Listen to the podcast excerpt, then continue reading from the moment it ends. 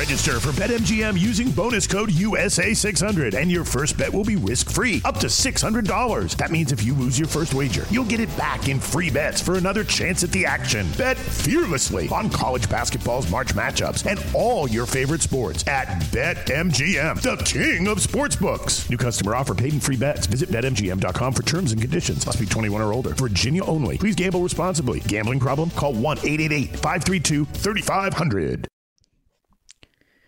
¿Qué tal amigos? ¿Cómo están? Muy buenas noches y bienvenidos al resumen de UFC Vegas 18. A quien Hablemos MMA les habla Dani Segura, periodista de MMA Junkie USA Today Sports, como ya saben.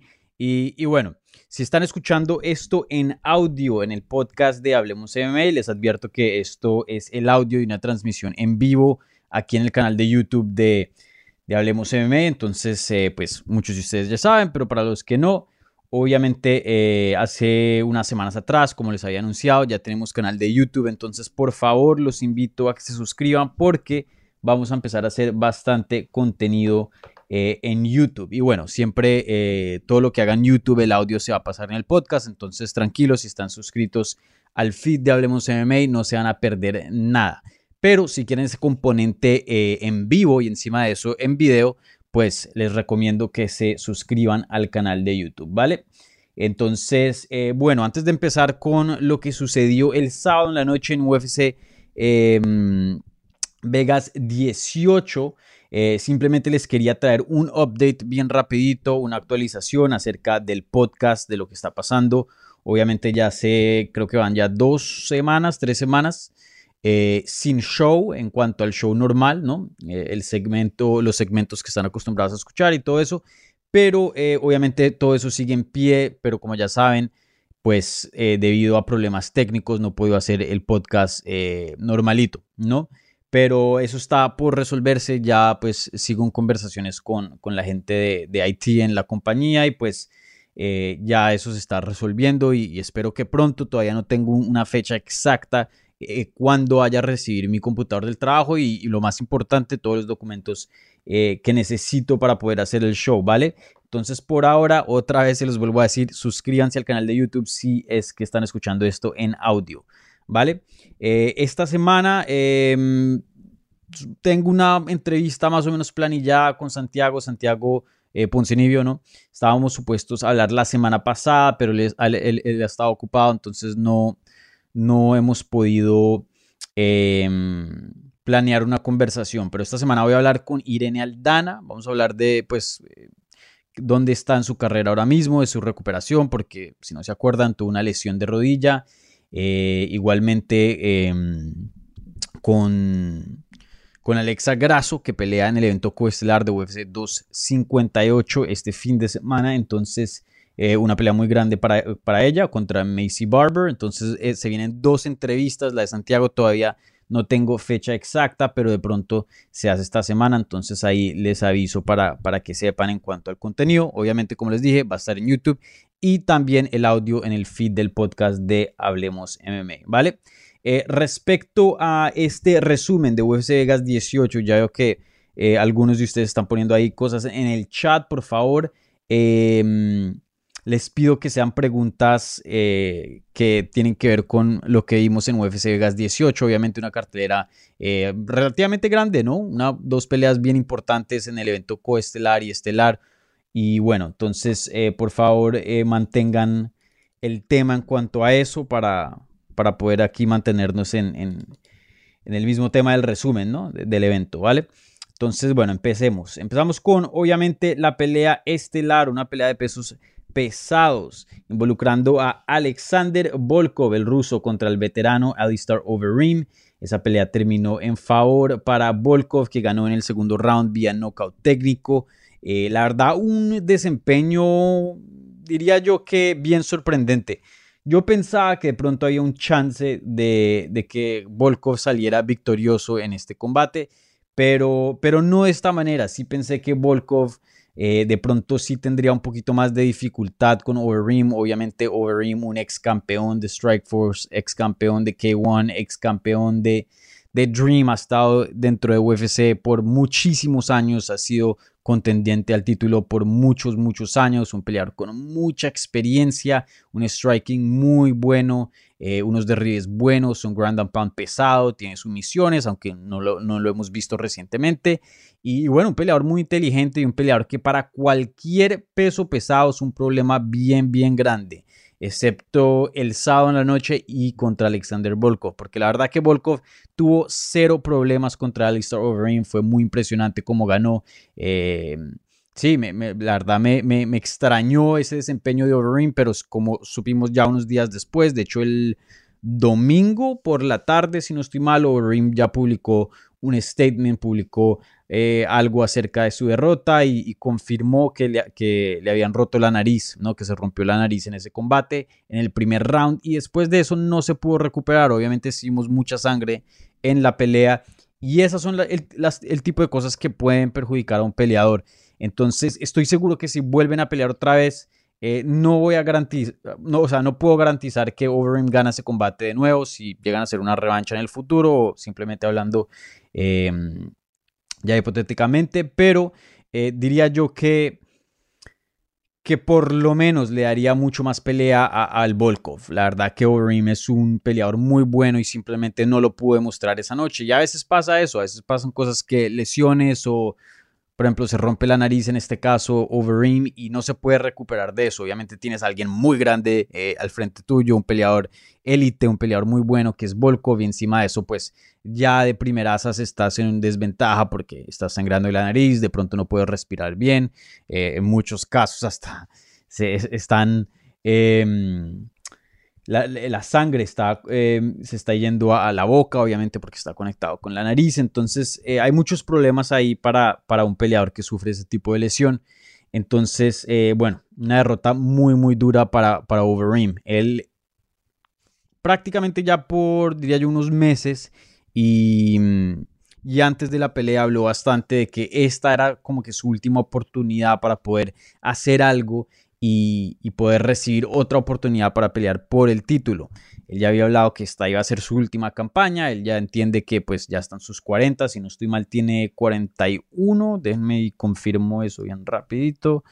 Eh, no, tiene 40 años de edad, pero ahorita en mayo cumple 41. Entonces, eh, pues sí, un peleador que ya ha tenido una trayectoria en el deporte, ya compitiendo desde el 1997, ya más de de 20 años, imagínense. Entonces él, sabe, él sabe que ya está en las últimas, sigue siendo un peleador muy bueno, muy inteligente, pero em, ya, ya está en las últimas, ¿no? Y, es muy difícil que si llegara a sufrir otra derrota, que obviamente sucedió, eh, le dieran otra oportunidad para pelear por el título, porque entonces eso requiere que em, vuelva a conseguir varias victorias consecutivas y simplemente con esta edad. Y, y, no solo eso, pero teniendo en cuenta el estado de la división, ya es algo muy difícil eh, de hacer, ¿no? Entonces, pobre Overeem, eh, a menos que pase algo bien loco, que pues él esté listo y él esté en forma y de pronto eh, el que esté supuesto a pelear por el título contra quien sea que sea el campeón en ese momento, Stipe Miocic, lo que sea, o si gana en Ganu.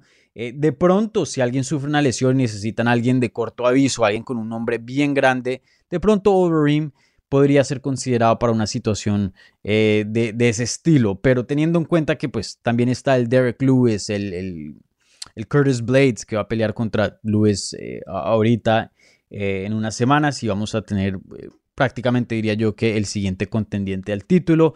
También tenemos obviamente al, al Volkov, a Gane pelea contra Jairzinho Rosenstruck. Entonces hay, muchos contendientes que de pronto considerarían al, al, frente de él, ¿no? Entonces la verdad que los chances de que Overeem pelee otra vez por un título lo veo muy, muy complicado. Eh, no se puede decir nunca, porque por ejemplo, miren a un, Glover Teixeira, ¿no? Alguien que perdió contra John Jones hace muchísimo tiempo y prácticamente ya se consideraba un peleador eh, gatekeeper, que le dicen en inglés, un peleador que simplemente está ahí para, para pues, hacer peleas grandes y darle un buen nombre a, los peleadores jóvenes que están peleando y, subiendo los rankings, ¿no? Y que necesitan un, buen veterano para añadirle así un, pesito al, récord, ¿no? Eh, pero entonces sí, yo creo que Overeem está en esa situación, muy improbable que pelee por un título, sí creo, y él mismo lo sabía y lo había dicho que esta era la última, última oportunidad, ¿no? Y venía de dos victorias, de pronto una tercera victoria, ya ahí se metería en la conversación, pero ahora mismo con esta derrota tan fea que tuvo contra Volkov, la verdad que eh, la, veo, la veo muy difícil para Overeem. Entonces, quién sabe qué va a pasar. Eh, quién sabe si se va a retirar. Dice que va a regresar al gimnasio eh, relativamente pronto, con lo que dijo ahí en, Instagram.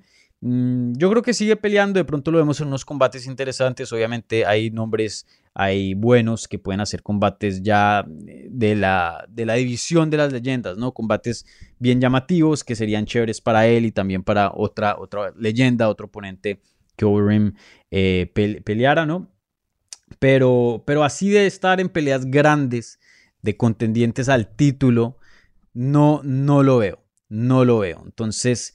Eh, sí, vamos a ver qué pasa Overeem, pero para mí ya vimos el fin de Overeem como contendiente al título. Y, suena duro decirle, pero eh, es la verdad, ¿no? Ya con 40 años de edad y, una derrota tan fea, la verdad que dudo que se recupere. Ahora, como había dicho, si la división estuviera en otro estado y no hubiera ningún contendiente y, estuviera en un estado relativamente débil, de pronto siempre hay algo de esperanza, pero hoy día la división de los pesos pesados está muy, muy, muy fuerte.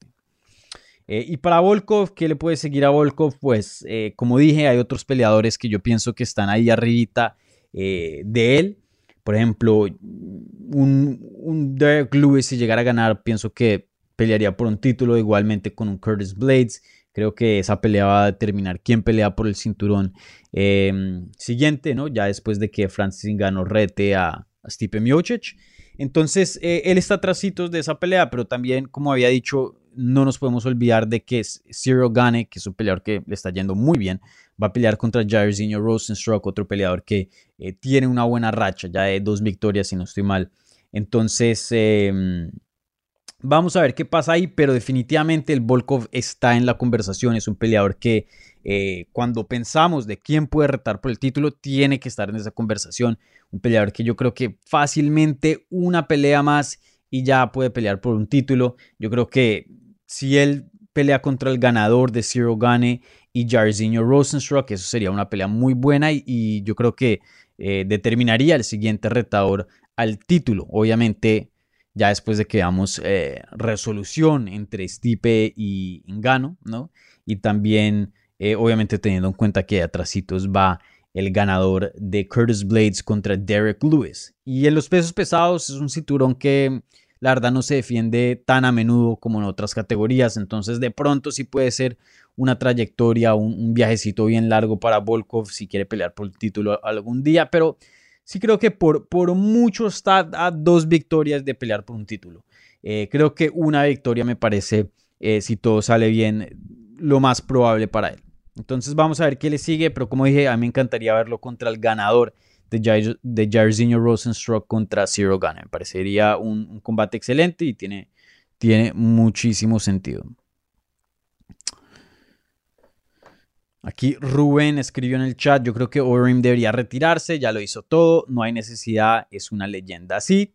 estoy de acuerdo, ya logró lo que iba a lograr, creo que en este punto de su carrera, a menos que se vaya a un Velator, ahí no me molestaría, en Velator obviamente está eh, Fedor, ahí sería un combate muy interesante, ese sí me gustaría verlo. Y, bueno, hay otras leyendas ahí en el peso pesado que sería interesante. Creo que es posible, eso sí, mm, de que gane un cinturón en Bellator no, no me extrañaría. Y, obviamente Bellator no es UFC, pero aún así es una promoción que hay que respetar, una promoción buena. Y pienso que sí le, añade al legado. Obviamente eh, no sé si se quiere cambiar de promociones, sé que UFC le paga muy bien a Overeem. Eh, es uno de los peleadores más mejor pagados dentro de UFC, entonces no sé si Bellator esté dispuesto a, pagar lo mismo por un peleador que ya tiene 40 años de edad y que la verdad no le queda mucho en su carrera, ¿no? Eh, entonces esa sería la única de pronto opción que me gustaría ver al Star Overeem tomar si es que quisiera seguir su carrera. Si no, me parece, eh, Rubén, que dijiste algo anotaste ahí, me parece que se debería retirar, ya lo hizo todo, la verdad es que ha sufrido bastante durante su carrera en cuanto eh, a daño, ¿no? Es un peleador con muchísimo millaje y, bueno, este, este, este deporte sabemos que eh, cuesta, ¿no? Este, este deporte siempre eh, pasa la factura ya después de los años, entonces por precaución ya me gustaría ver a Alistair Overeem retirarse. Ahora, si se quiere quedar dentro de UFC y seguir peleando, como lo dije, no me gustaría verlo en peleas ya grandes. Pienso que no está para esas. Eh, pero de pronto sí hay uno que otro mm, revancha por ahí con alguna leyenda eh, que todavía sigue que me interesaría. ¿Cuántas veces ha peleado el, el Overeem contra Junior Dos Santos? Creo que de pronto dos viejitos ahí. Esa sería medio interesante. Dos Santos, otro peleador que pienso que se debería retirar. Mm, han peleado nada más una vez. Eh, de pronto una revancha no me molestaría, pero como dijiste Rubén, creo que lo mejor aquí es, es que se retire ya el, el Overeem. Bueno, y hablando del evento coestelar, Corey Sandhagen consigue una victoria excelente, obviamente en el peso de las 135 libras, derrotando al ex campeón de peso ligero Frankie Edgar vía knockout en el primer round, eh, con una rodilla, pero impresionante, la verdad que una de las mejores rodillas voladoras que hemos visto en la historia de este deporte. Yo creo que está ahí arribita con la de Jorge Masvidal y bueno, la de BJ Penn contra Sean Shirk, que otras se la mente. Mm, eh, MVP contra, contra Cyborg Santos, es hasta ahí, obviamente ocasionó mucho daño, ¿no? Le fracturó eh, lo que es ya la frente, entonces eh, mucha potencia ahí, pero sí, está ahí arriba con, los mejores knockouts que he visto de, rodillas voladoras, la verdad que el Corey Sanhagen me, me calla la boca cada vez, yo pensé que iba a perder contra Frankie Edgar y, ya en varios combates he pensado que el Corey Sanhagen va, va a perder. Eh, pensé que iba a perder contra de pronto un Marlon Moraes, aunque Moraes también no estaba en, un buen, en una buena racha. Y, bueno, él ha estado en muchos combates que yo no he pensado que, va a salir victorioso, pero sale victorioso y no solo eso, pero luce muy, muy bien. Corey Sanhagen, la verdad que es uno de los mejores peleadores de esa categoría y, y se merece una pelea de título. Facilito, se merece la siguiente pelea de título. Obviamente sabemos que Peter Yan va a defender su título contra Aljamain Sterling, que le ganó a, al Corey Sanhagen no hace mucho, sino el verano del año pasado, si no estoy mal. Entonces, em, sí, me parece que con esa victoria de Frankie Edgar, no solo la victoria, pero cómo lo hizo, y también tenemos que tener en cuenta que viene una victoria muy, muy buena contra el Marlon Moraes. Entonces me parece que Sanhagen se merece una pelea de título y le recomendaría que se aguantara. Ahora, hay peleadores que, obviamente, pues eh, así es como se ganan la vida, así es como se gana el dinero. Entonces, em, pues si necesita dinero y quiere pelear otra vez, pues eso ya es obviamente problema de él y, decisión de él. Hay muchos peleadores que simplemente quieren pelear y no necesariamente em, tienen en mente una pelea de títulos. Si, si les viene una pelea de títulos, súper, si no, pues no.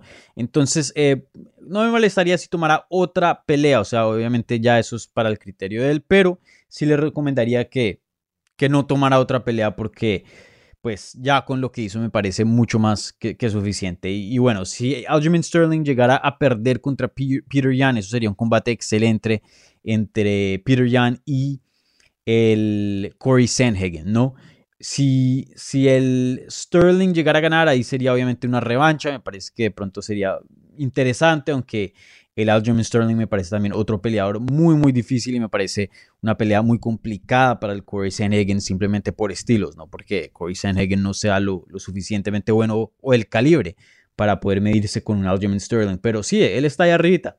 Eh, un peleador muy, muy emocionante. Creo que apenas tiene como que 30 años de edad por ahí, más o menos.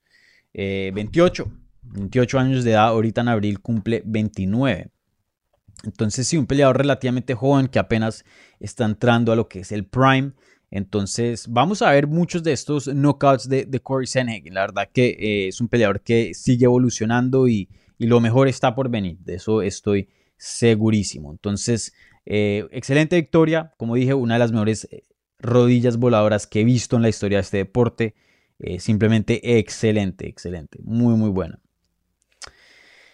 Y sí, estoy viendo ahora los rankings de las 135 libras en cuanto a los rankings oficiales de UFC. Y, y sí, Sanhagen está número 2, obviamente Aljamain Sterling número 1, va a retar por el título. Entonces, eh, sí, se, merece esa pelea. Ahora, algunas personas habían dicho de pronto, ahora que regresa TJ Dillashaw, el ex campeón de las 135 libras, una pelea entre Sanhagen y Dillashaw. La verdad que no, no me molesta y sigue siendo un combate grande. Si Sanhagen la quiere, hágalo, de una. Pero no pienso que debería ser forzado eh, a pelear o a tomar ese combate porque, como dije, ya se lo merece, ya se merece una pelea de título, no tiene que comprobar nada más, es el contendiente número uno detrásito de Aljamain Sterling. Entonces vamos a ver qué pasa ahí. Me parece que la de TJ Dillashaw contra José Aldo sería una mejor opción, pero sí vi a varias personas, creo que Ariel Hawani fue el que dio esa sugerencia en Twitter. Y, bueno, ¿qué puedo decir de Frankie Edgar, el, que perdió aquí? Yo creo que prácticamente lo mismo que dije de Alistair Overeem se puede aplicar aquí en la situación de Frankie Edgar, un peleador que tiene 39 años de edad, ahorita en octubre, ya en seis meses o lo que sea, cumple 40, em, ¿no? Un peleador que tiene un recorrido muy, muy largo, un peleador que ha estado compitiendo dentro de UFC desde que yo me acuerdo, un peleador ya con mucho millaje, igualito a Alistair Overeem, ha sufrido varios knockouts feos y ha tenido varias guerras, no nos podemos olvidar de las guerras que tuvo contra em, el Gray Maynard, unas guerras pero durísimas, ¿no? Y, bueno, hace, hace poco también fue noqueado, ¿no? Lo terminó el Korean Zombie, eso fue en el 2019, diciembre del 2019. Y antes de eso, eh, Brian Ortega lo había terminado en el 2018. Y, y, esas son las únicas derrotas que ha tenido por finalización, por knockout o knockout técnico. En los últimos tres años, eh, esas tres derrotas por finalización de, de knockout técnico o knockout eh, han venido, ¿no? Entonces, obviamente, ya con una edad avanzada eh, ya, ya el aguante es diferente, la quijada simplemente no, no es igual. Y, bueno, él nunca ha sido sometido y, las únicas peleas que ha perdido anteriormente, eh, antes de esos knockouts, fue de decisión. Entonces, eh, creo que sí estamos viendo un cambio de Frankie Edgar en cuanto a, a, su, a, lo que puede durar, a su aguante, ¿no? Obviamente esa rodilla que mandó Hagen yo creo que no queda el 100% de la división, no creo que nadie sobreviva a eso de pronto un John Lineker o alguien así bien loco, pero, pero sí, muy pocas personas pueden aguantar e-, ese tipo de rodilla que mandó el Sanhagen. Entonces no estoy diciendo que, que fue eh, la debilidad o, el poco aguante de, de, Frankie Edgar que ocasionó pues este resultado. Obviamente eh, quiero darle todo el crédito del mundo a, Corey Sanhagen. Pero sí, eh, Frankie Edgar ya está en las últimas y bueno, ya tiene eh, apenas una victoria en sus últimos cuatro combates. Obviamente, dos de esas derrotas fueron en las 145 libras, una contra Max Holloway, la otra contra el Korean Zombie, bajó a las 135. Obtuvo una victoria bien buena contra Pedro Muñoz y ahora le sigue esta derrota contra el Corey Sanhagen. Entonces, me parece que él sí, si él quiere combates divertidos, si quiere seguir peleando porque eso es lo que lo apasiona y pues, como había dicho, así se gana la vida, todo bien no, no me molesta. Creo que eh, siento una. Un, siento que Overeem debería retirarse. O siento un sentimiento mucho más fuerte a que Overeem ya pare aquí en el deporte que, que, el Frankie Edgar. Aunque Frankie Edgar sí se decide retirar, no me parecería una mala opción, pero me parece que tiene un poquito más de vida en este deporte. Obviamente, como había dicho, él nada más ha perdido por finalización de, de knockout o knockout técnico tres veces. Y el Overeem muchísimas veces. Ha perdido 15 veces. Ha sido, no, ha sido noqueado, imagínense. Cinco veces más. Entonces, em, obviamente me parece que debería haber mucho más precaución en cuanto a Overeem. Pero, pero pues bueno, el Frank Edgar, como había dicho, también ha tenido sus dificultades dentro del deporte. Entonces vamos a ver qué le sigue. Eh, esa edición de las 135 libras Afortunadamente para Frankie Edgar eh, hay muchos nombres. Pienso que si quiere combates divertidos, combates buenos, pienso que los hay para él. De pronto una pelea contra TJ Dillashaw sería excelente. Em, no me gustaría otra pelea con José Aldo, es así, no. Pero no sé, de pronto una pelea contra Dominic Cruz, una pelea de leyenda, sería súper bacano. Y, bueno, hay varios nombres que, que interesan. Pero ahora mismo eh, no creo que una oportunidad de título le venga pronto. O sea, tendría que venirse en una muy buena racha, tendría que construir otra vez así unas victorias bien buenas. Y tenemos que tener en cuenta que esa edición es aún más competitiva que, las, que el peso pesado, ¿no? Entonces ahí tenemos nombres, como había dicho, el Sterling va a pelear por el título, Corey Sanhagen, eh, Cody Garbrandt, está Rob Font, José Aldo, aunque bueno, él ya peleó por un título, eh, está el, Dominic Cruz, obviamente que sigue teniendo bastante peso, Merab Dalashvili sigue subiendo en los rankings, eh, no se olviden de Chito, otro peleador que le está yendo muy bien, Y, bueno, hay, muchos nombres ahí, el, el Corey Stanman también, hay mucha, mucha competencia. Me parece que los chances de que le den a Frankie Edgar una pelea de título son mucho menores em, comparando a, a Alistair Overeem en el peso pesado. Entonces, para mí, si se decide retirar, no, no me molestaría. Si no, pues hay ciertos combates que serían interesantes en las 135 libras. Pero ya para esos dos peleadores, no, no creo que les venga una pelea de título o una oportunidad para poder pelear por un título ya en esta etapa de sus carreras. Me parece que ya eso quedó en el pasado. Y, y bueno, como había dicho, uno nunca puede decir nunca, ¿no? Porque cualquier cosa puede pasar en este deporte, pero la verdad lo veo muy, muy difícil. Me sorprendería muchísimo si alguno de esos dos termina peleando eh, por un cinturón en el futuro. Me sorprendería muchísimo. Entonces, eh, vamos a ver qué le sigue. Pero como había dicho, para esos dos peleadores, Overeem y el Frankie Edgar ya son eh, peleas de leyendas de aquí en adelante. Nada de pelear por el título. A ver, creo que aquí pusieron dos preguntitas.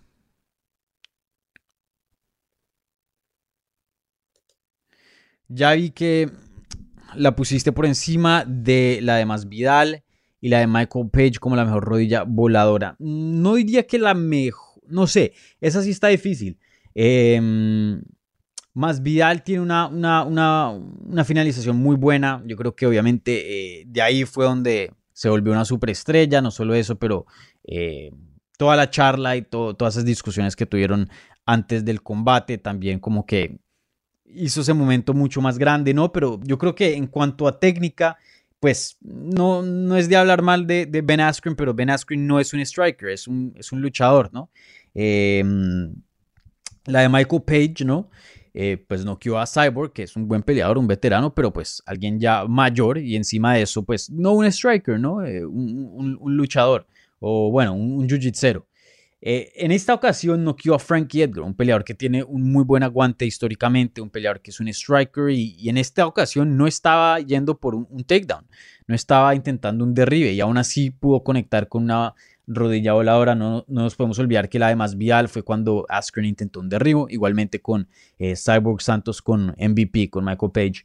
Y, bueno, obviamente eso se facilita mucho más porque no solo es saltar, pero tu oponente está en un nivel mucho más bajo. En esta ocasión, Frankie Edgar estaba de pie. Sí es un poquito más bajo que, que el Corey Sanhagen, pero de todas maneras tuvo que saltar muy, muy alto.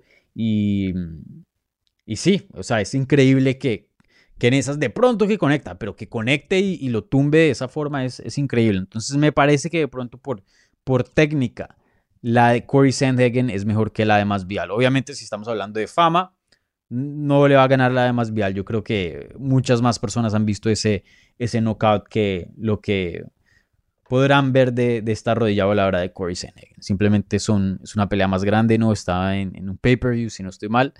Eh, entonces sí, pero dependiendo de cómo las vea, pues. Pero en cuanto a técnica, creo que gana la de Sandhagen. Eh, Rubén pregunta, fue impresionante, me supo muy mal por, eh, por, Edgar, sí, definitivamente. La verdad, yo, yo soy fan de Frankie Edgar, eh, lo he entrevistado varias veces para MMAJunkie.com y, y, es un peleador y, una persona muy bacana, muy buena gente, no tiene para nada ego, o sea, si no fuera porque uno lo conoce, ¿no? Frankie Edgar, uno pensaría que es una persona común y corriente, la verdad que la fama, porque no nos podemos olvidar que mm, por ahí que en el 2013 más o menos, cuando era campeón, Mm. a ver. No, por ahí 2010, 2011, Frankie Edgar dentro de UFC era una superestrella. Estaban comerciales de Fox Sports. Em, y todo el mundo conocía quién era Frankie Edgar. En esa época era un, peleador muy, muy grande. Hoy día, si uno, pues, para los que están escuchando, viendo esto, si son fans nuevos, Frankie Edgar obviamente trae algo de prestigio, conocen el nombre, pero yo creo que si no llevan viendo el deporte desde el 2010, 2011, no van a saber exactamente quién es Frankie Edgar, porque cuando él estaba top, o sea, le ganó a BJ Penn cuando BJ Penn estaba top, top, o sea, campeón, le quitó el cinturón a BJ Penn y eso fue gigante y lo derrotó dos veces. Volvió a pelear con él una tercera vez, ya pues años después, pero cuando le ganó esas dos veces en el 2010, eso fue increíble. Yo me acuerdo de esas peleas. Y luego para sus primeras defensas tuvo un empate contra Gray Maynard en una pelea excelente. Los invito a que vean esa pelea si no la han visto. Una pelea donde el primer round creo que fue juzgado como un 10-6, un 10-7. A Frank Edgar casi lo finaliza a Gray Maynard como unas tres, cuatro veces en un asalto y aún así vuelve y, hace lo suficiente para empatar esa pelea después de tener eh, un, déficit, ¿no? después de tener una desventaja bien grande ya en el comienzo del combate. Entonces sí, em, excelente lo que Frankie Edgar hizo cuando estaba en, el peso ligero. Pero bueno, em, sí, o sea, eso, pasa, este es el juego, los años pasan y, los peleadores con el tiempo ya pues eh, se les sube, se les viene la realidad que ya la carrera se acabó y yo creo que eso es lo que está pasando aquí con, con el Frankie Edgar. Obviamente hoy día sigue siendo un peleador muy bueno, o sea, rankeado, un top 10. Em, pero pues es un peleador que va en descenso, ¿no? No es un peleador que va a pasar de top 10 a top 5. Muy rara vez pasa eso. Si algo pasa de ser un top 10, en unos años pasa a ser un top 15 y luego, bueno, ya de ahí para abajo. Entonces pienso que, que todavía tiene las cualidades para poder pelear con los mejores, pero no creo que pueda ser el mejor y pueda llegar a ser campeón en las 135 libras. Pero sí, Rubén, eh, me dolió, me dolió esa, esa derrota de Frankie Edgar. Y bueno, eh, tu segunda parte de esta pregunta dice, ¿qué crees que es lo que les, que les, qué crees que es lo siguiente para él, TJ, eh, Font, Cody? Cody entrena con Frankie Edgar, antes estaba con Tim Alfa en, en California, pero para su combate contra Rafael Osonza. Rafael Osonza, el cambio de campamentos y se fue a entrenar con Frankie Edgar. Y, bueno, yo una vez entrevisté a, Frankie, la última vez que lo entrevisté, antes de su combate contra Pedro Muñoz. Fue el año pasado y me había comentado que no, no voy a pelear contra Cody Garbrandt, ya somos amigos, somos compañeros de equipo, cero, ahí no hay, no hay nada de chance. Entonces no creo que esa pelea sea posible. Mm, de pronto la de Rob Font, los dos tienen un boxeo muy bueno, esa sería interesante, pero en cuanto a nombre, la de TJ es la que me llama eh, más la atención. Pero bueno, eh, vamos a ver qué pasa ahí. No creo que le den esa pelea a TJ. Obviamente viene una derrota a TJ siendo ex campeón. Creo que eh, se merece algo más. Se merece un, un, Rob Font que viene de una buena racha. No sé, de pronto un José Aldo que viene de una buena victoria también contra Chito. Ese es el tipo de pelea que me gustaría ver a, al, al, TJ Dillashaw. como dije, de pronto esa pelea contra contra Font tiene algo de sentido. ¿Quién más había mencionado anteriormente? Que están los rankings. Em, la de Dominic Cruz, esa me encantaría, sería interesante en cuanto a los estilos. Mm, de pronto contra un Sean O'Malley, dependiendo cómo, cómo, le va, creo que va a pelear contra el, el Thomas Almeida.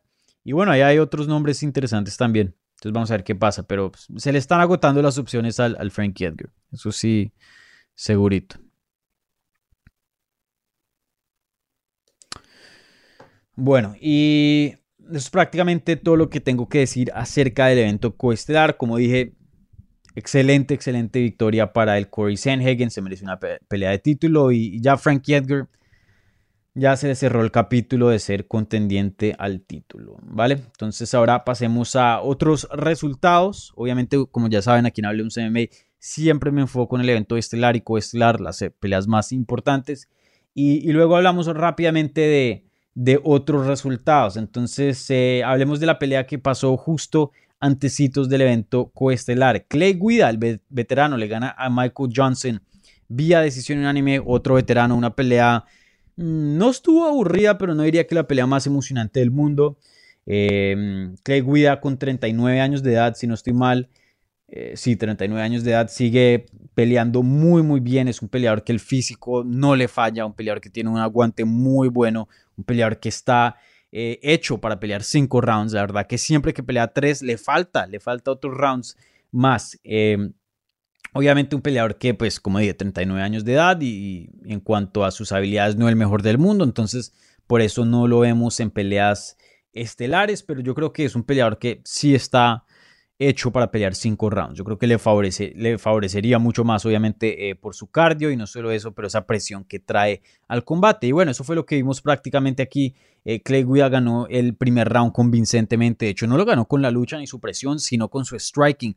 Conectó varias veces contra Michael Johnson, lo puso en posiciones complicadas y terminó ganando el primer round. El segundo round yo se lo di a Michael Johnson, pero ese estuvo cerca. De pronto Clay Em, pudo haber ganado ese, ese, round, ese asalto. Y ya el tercero yo creo que se lo di también a, Clay Guida.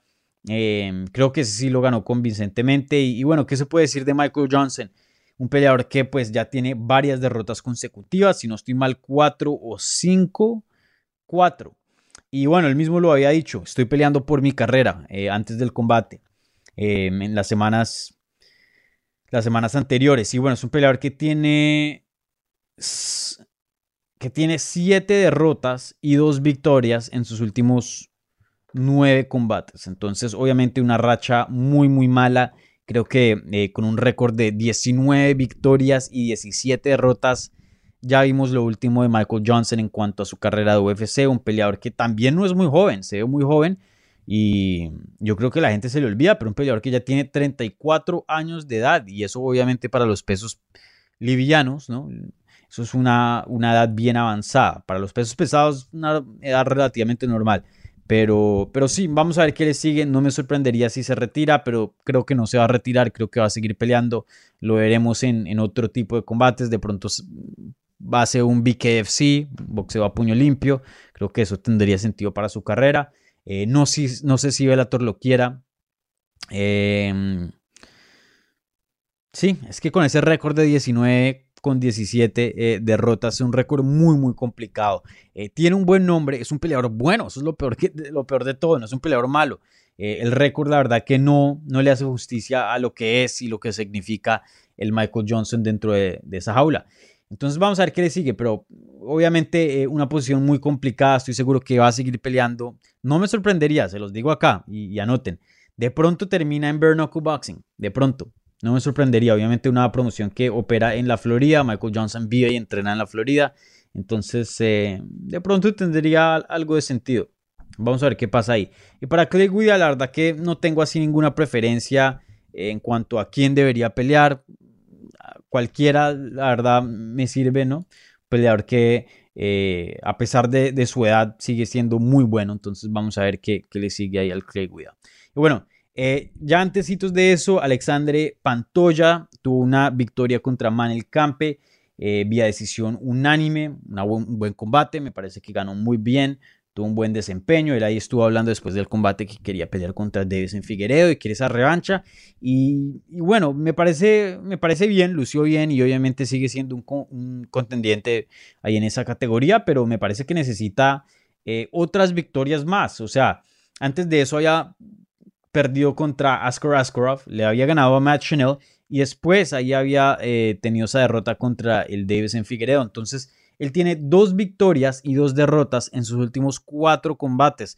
No me parece que un récord así eh, sea o merite una pelea de título. Bueno, si de pronto tendría dos derrotas consecutivas y ya una racha de dos victorias, un poquito diferente, ¿no? Pero en este caso, obviamente, eh, intercambió esas derrotas y, esas victorias. Entonces, eh, no me parece que está en una posición para retar por un título. Me parece que le falta una pelea más. Y bueno, tenemos que tener en cuenta que Brandon Moreno, aunque pues técnicamente no le ganó al Davidson Figueredo y no se pudo llevar el título en UFC 256. Em, pues es un peleador que, que, merece esa pelea de título. El mismo Dana White lo había dicho, o sea, esta revancha se tiene que hacer inmediatamente y, supuestamente ese es el plan. Vamos a ver qué pasa ahí. Pero no creo que con esta victoria el Pantoya pueda saltarse al Brando Moreno. No, no lo veo posible, no lo veo posible. Entonces, eh, vamos a ver qué le sigue, pero para mí, y me encanta Pantoya, me parece un peleador excelente, no, no, no piensen que, no, le está, no le estoy dando el respeto aquí, pero me parece que le falta una victoria más o dos para volver a, pelear por el título. Y, bueno, sabemos que ahí está esperando el Brandon Moreno, entonces no creo que se lo salte con una victoria eh, sobre, sobre Manel. Entonces, eh, vamos a ver qué le sigue. Estoy viendo los rankings ahora mismo. Mm. El Joseph Benavides va a pelear, ¿no? Contra. ¿Contra quién es que va a pelear? Ya tiene pelea. Contra Askar Askarov, ¿no es? A ver. El Joseph Benavides va a pelear. Sí, contra Askar Askarov en marzo. Entonces, olvídense de una pelea contra Joseph Benavides. Esa me parecería que tendría bastante sentido. Eh, si no, entonces de pronto una pelea contra Mm, a ver, Alex Pérez viene una derrota obviamente contra el campeón, pero sigue siendo un top 5. Alex Pérez contra Pantoya, me, gustaría ese combate bastante. Em, un Brandon Royval también. Pero sí, como dije, le falta una, una victoria más. Yo sé que él quiere esa revancha contra Davison, es un peleador muy emocionante, es un peleador que obviamente es élite, pero eh, como dije, no tiene una muy buena racha y necesita una victoria más, por lo menos, para poder retar por el título eh, de nuevo. Y, bueno, em, hablemos obviamente de Benil Dariush. Yo diría que el resultado más importante fuera del evento estelar y coestelar, me parece que esto define bastante en las 155 libras. Benil Dariush obviamente consiguiendo una decisión dividida sobre Carlos Diego Ferreira eh, en la cartelera estelar.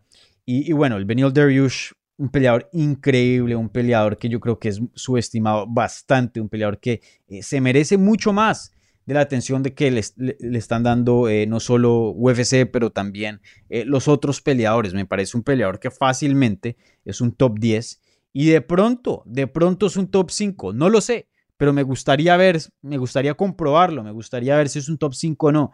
y eso solo se puede comprobar dándole un peleador de top 5. Él ya viene de una racha de 1, 2, 3, 4, 5 y 6 victorias consecutivas y cuatro de esas fueron Performance of the Night. O sea, o, peleón o, ¿qué digo? un knockout espectacular, una sumisión espectacular o pelea de la noche. O sea, un peleador increíble que está haciendo un trabajo fenomenal en las 155 libras. Y si vemos a quién le gana, o sea, son peleadores buenos. Eh, Ferreira es el mejor, ¿no? Eh, pero antes de eso, Scott Holtzman, eh, Dracar Close, Frank Camacho, Drew Dover, Thiago Moses, peleadores buenos, peleadores buenos, pero no con buen nombre y no arriba en la división. Creo que él necesita un peleador élite o por lo menos un peleador con un nombre grande, un Dano Cerrone o, algo por el estilo que, que, le añade a su récord y que no solo eso, pero le añade a su prestigio, ¿no? Y, a su reputación en la división de las 155 libras. Porque si sigue peleando este calibre, y no solo de, nivel en cuanto a, a, su nivel de, de, artes marciales mixtas, pero también nivel de, fama. Así se va a quedar. Él necesita otro escalón más. No puede seguir peleando ese tipo de oponentes. El Benil Dariush ya se merece mucho más. Em, a ver, veamos la división de las 155 libras.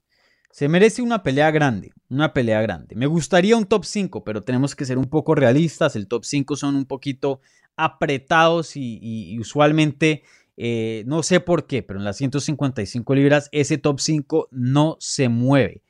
O sea, es un demore y es un complique para poder hacer un combate. Obviamente hay estrellas muy grandes eh, en esa división, entonces eso siempre hace las negociaciones un poquito más difíciles, esas, esas peleas son mucho más grandes, entonces eh, necesitan campamentos completos, también la promoción tiene que promocionar esas peleas, etcétera, etcétera. Entonces entiendo por qué las cosas son lentos en las 155 libras, pero pues no, no, no, no le hace justicia al, al Benio Dariush porque se merece algo mejor. Entonces vamos a ver los rankings ahora mismo.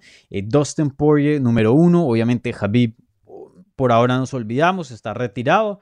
Eh, me parece que Dustin Poirier tiene que estar en una pelea de título. Yo haría Charles Oliveira contra Dustin Poirier. Pienso que Oliveira no debería pelear con alguien contra Dariush. Me parece que está para grandes cosas. Entonces, bueno, olvidémonos de esos dos. Entonces estaría el Justin Gagey. De pronto esa pelea tiene algo de sentido, pero tampoco me gustaría verla. De pronto me gustaría ver a Justin Gagey pelear contra Michael Chandler. Eh, está el Tony Ferguson. Esa no me molestaría. Un Benio Dariush contra Tony Ferguson me gustaría. Tiene sentido. Un Benio Dariush, Rafael Dos Anjos tendría bastante sentido, pero Dos Anjos y Dariush eran compañeros de equipo eh, ya no lo son. Y pues me imagino que, pues teniendo en cuenta que Dos Anjos estuvo bastante tiempo en Kings MMA y tiene una buena relación con ese gimnasio, no creo que peleen los dos. Eh, pero bueno, de pronto sí, porque ya no están en el mismo equipo, pero uno nunca sabe, pero lo dudo. Entonces luego sigue Dan Hooker, que está en número 8, un Paul Felder. Yo pondría a Benil Dariush contra Tony Ferguson o Dan Hooker. Y si Dos años acepta la pelea, Dos años. Pero, pero lo dudo. Entonces me parece que Dan Hooker o Tony Ferguson son peleadores que son bien conocidos y obviamente son de un calibre bien alto. Y eso es lo que se merece Benil Dariush. Eh, entonces vamos a ver qué pasa ahí. Pero sí, Benil Dariush va para grandes cosas y espero, espero que le den grandes cosas. Porque la verdad que un peleador que ya tiene 31 años de edad, o sea, no es jovencito, y ya está en la mejor etapa de su carrera y no se puede desperdiciar este tiempo. O le pasa lo que le pasó a Tony Ferguson, que un peleador que siguió peleando y peleando y peleando y ganándole a todos los mejores y no le llegaba una pelea de título y ya llegó a tener 36 años de edad y el tiempo lo, agarró y ahora hoy día pues obviamente no era el peleador que, que antes era, no es el peleador que antes era y todavía sigue con, con sueños de pelear por un título, pero simplemente ya, ya la edad lo alcanzó. Entonces no me gustaría ver, eh, obviamente el caso de Tony Ferguson fue muy extraño, ¿no? Eh, pasaron cosas muy raras, pero, pero sí, no me gustaría ver lo mismo aquí con Benio, obviamente él es más joven, em, pero sí, me, me, parece que se merece una pelea bien, bien grande. A ver, ¿qué más pasó en esa cartelera? Eh, bueno, esas son las peleas principales, los resultados que me gustaría, em, que quería ponerle énfasis ahí, ¿no? Pero sí quería hablar de otra pelea también que de pronto no es la más grande, pero definitivamente una pelea importante para aquí en Hablemos MMA y, obviamente el mercado eh, hispano y latino, que eso fue una pelea en las 135 libras de la categoría de las mujeres, obviamente Carl Rosa la brasilera ganándole a Jocelyn Edwards, la, panameña, vía decisión unánime. Eh, Jocelyn ya habíamos hablado con ella, obviamente aquí está la entrevista en el canal de YouTube, eh, si quieren pueden verla. Em, habíamos hablado que pues tomó esta pelea de corto aviso, venía de una pelea de corto aviso, entonces una situación bien complicada, pero ella había dicho pues toca estar listo y por algo me llamaron a mí, por algo me están dando esta oportunidad, entonces la voy a tomar. Me parece que Jocelyn Edwards tiene un potencial muy grande, apenas 25 años de edad, una peleadora que tiene un buen jiu-jitsu aparentemente, eh, un striking pesado y bueno, y una peleadora muy dura. O sea, ese combate contra Carl Rosa y su combate anterior también comprobó que es una peleadora que tiene un muy buen aguante y, que siempre está marchando hacia adelante y, que no se, eh, no le da miedo y, no se no se, no se achica a, la, oportunidad y cuando las cosas se ponen duras, aún menos, o sea, no se achica, sino se pone aún más grande. Entonces, eh, me parece que va para grandes cosas, pero me gustaría verla con un campamento completo. Sé que ella eh, está entrenando todo el tiempo, eso dice, y bueno, le creo, siempre está lista, pero pues sí hace diferencia tener un campamento completo y prepararse bien y hacer una estrategia bien y trabajar la estrategia, porque la estrategia de pronto se puede hacer en, en cuestión de días, analizando, pero ya construir lo que se necesita y las habilidades para poder ejecutar esa estrategia ya es otra cosa que requiere semanas y semanas de trabajo. Entonces, eh, obviamente viene de un muy buen equipo, pero me gustaría verla con un campamento completo, a ver qué, qué tan buena es la Jocelyn Edwards, porque es buena, y, qué tan, o sea, qué tan grande es ese potencial que trae, ¿no? Obviamente creo que con una pelea de corto aviso nada más podemos ver un poquitín de eso. Entonces, eh, vamos a ver qué le sigue a Jocelyn Edwards. Creo que en esta etapa de su carrera no, no se puede poner muy picky con oponentes. Creo que hay muchos oponentes que, que le sirven a la Jocelyn Edwards.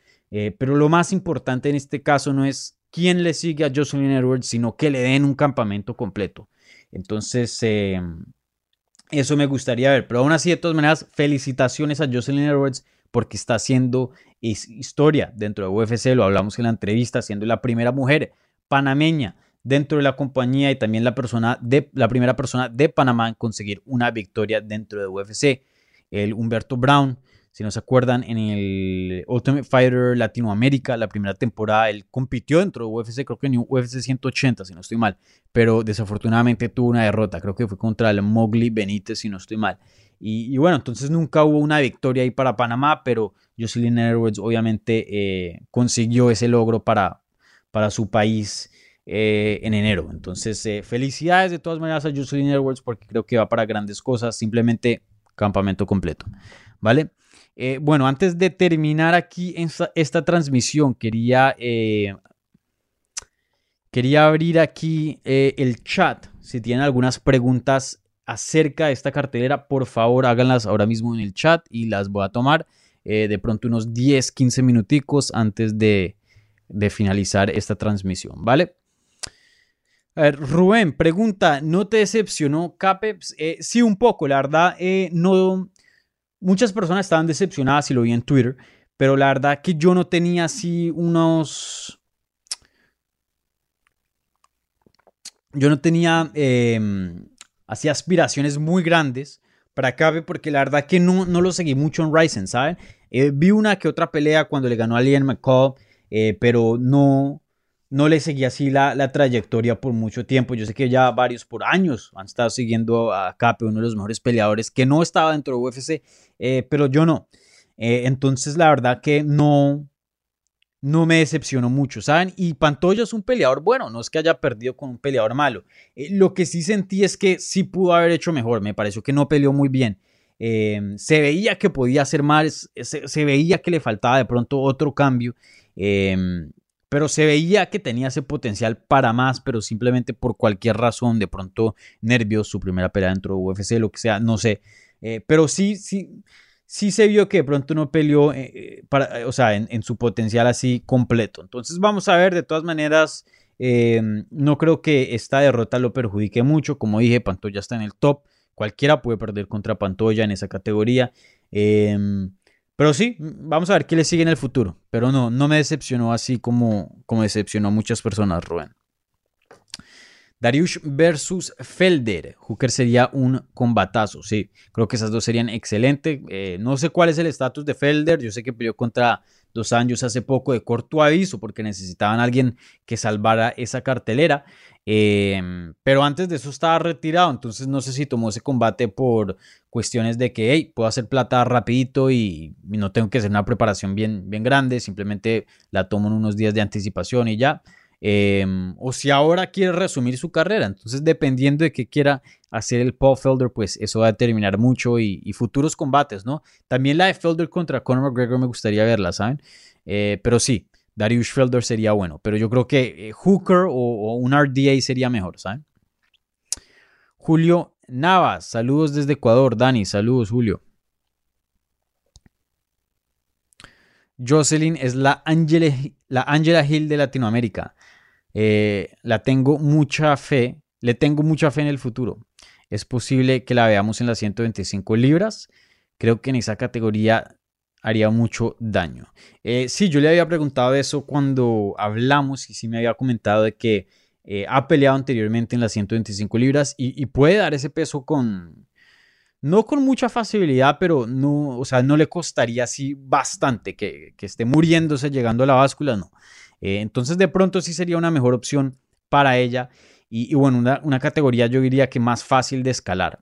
Los rankings ahí no son muy, muy establecidos. En 135 libras hay mucho nombre y, mucha, em, mucha jerarquía ahí. En las 125 libras todavía es un poquito más, más suelta la cosa. Entonces eh, le convendría peleadoras más pequeñas y una categoría más fácil, diría yo.